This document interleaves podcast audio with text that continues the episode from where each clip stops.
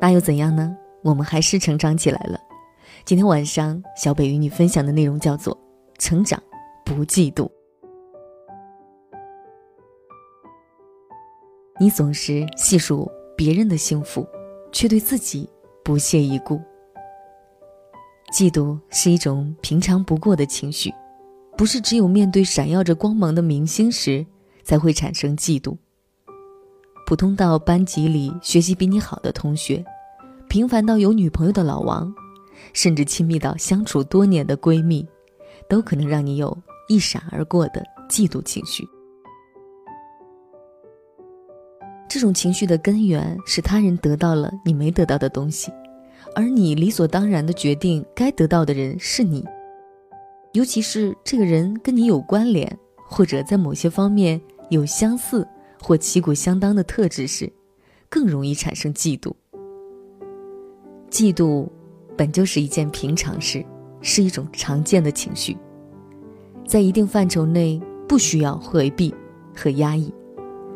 正是人类有着嫉妒这样高级的情绪，才不断推动社会进步和物种进化。因为嫉妒他人拥有更多的财富，你才更有动力去追逐；因为艳羡他人拥有更优秀的品质，你才可以树立榜样，努力进步；因为嫉妒他人获得美满感情，你才有了一面镜子，照见自己的问题，修正。和调整。可是，一旦嫉妒越过了那个安全范畴，它就会变成你心里的一只猛兽，驯服不了，它会吃掉你心底的善，繁衍出更多的恶。这些恶念孵化出攻击、迫害、侵犯和诋毁等负面的行为，所以它又称为因妒生恨。这头困兽还会驱使你花费时间、精力、情感投注在他人身上，会让你只顾着忙着关注别人的喜怒哀乐，把你人生的基调都变成为打压他人而活。这过程中，你并不快乐，因为嫉妒背后是深刻的羞愧和自卑。当个体觉知到嫉妒，觉知到自身在某一方面的无能时，自卑感便如影随形般挥之不去。有人能利用这种自卑进化，而有人驾驭不住，便只能臣服于它，停留在一个推行性的阶段，在一种消极的状态中不肯动弹。想想我们小时候的嫉妒，也许是因为邻居家的小朋友拥有了一个你渴望但没有的玩具，你会难过，会不开心。然后呢，你会怎么做？有的孩子选择找其他玩具替代，转移自己的注意力；有的孩子选择好好表现自己，争取让家长给自己买；有的孩子会跟他商量能不能交换玩具；还有的孩子会选择攻击，把别人的玩具弄坏，或者说你的新玩具一点都不好，丑死了。长大后，我们渴望的玩具。可能是优秀的个人表现、财富、情感。当再次面对别人拥有而自己得不到的时候，有人选择另寻幸福，有人选择提高自己，有人选择学习与交流，但依然会有人选择贬损和攻击。选择攻击的人，都是在逃避成长，逃避直面自身的问题。而把问题嫁祸于人，因为只有这样，攻击才能变成保护壳，掩盖自己的无能。如果你都对自己的问题和人生不屑一顾，谁会愿意来叫醒一个装睡的你？所以，时刻自查那些嫉妒的情感是否在合理范围内，标准时，它让你变得更有力量和积极。还是让你感到每天都活在负面状态里。所有的青春正能量里的小伙伴们，成长不嫉妒。欢迎青春正能量里的所有朋友们访问我们的网站三 w 点欧佩拉点 com。再遇见，我们都是那个优秀的自己。这一年的情节，像大雨匆匆打击过的午夜，还凌乱的房间，像吉他用力刷错几个和弦。时间过了几年，我想我们都忘了彼此的脸。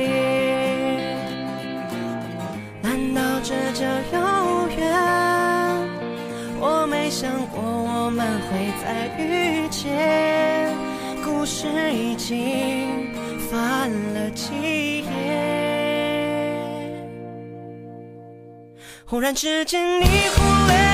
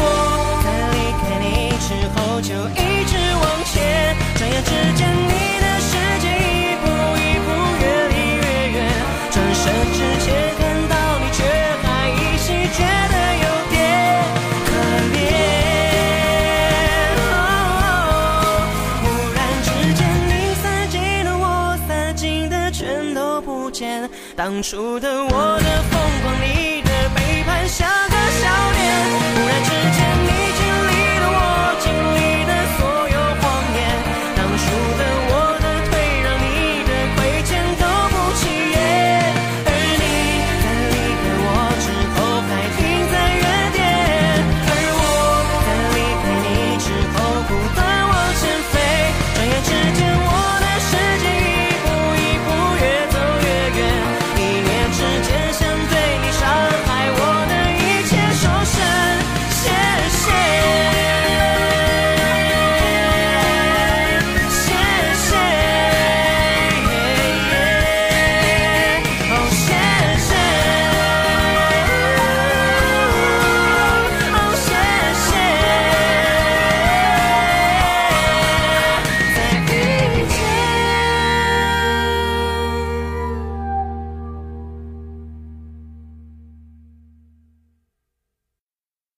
一个人的时候，听荔枝 FM。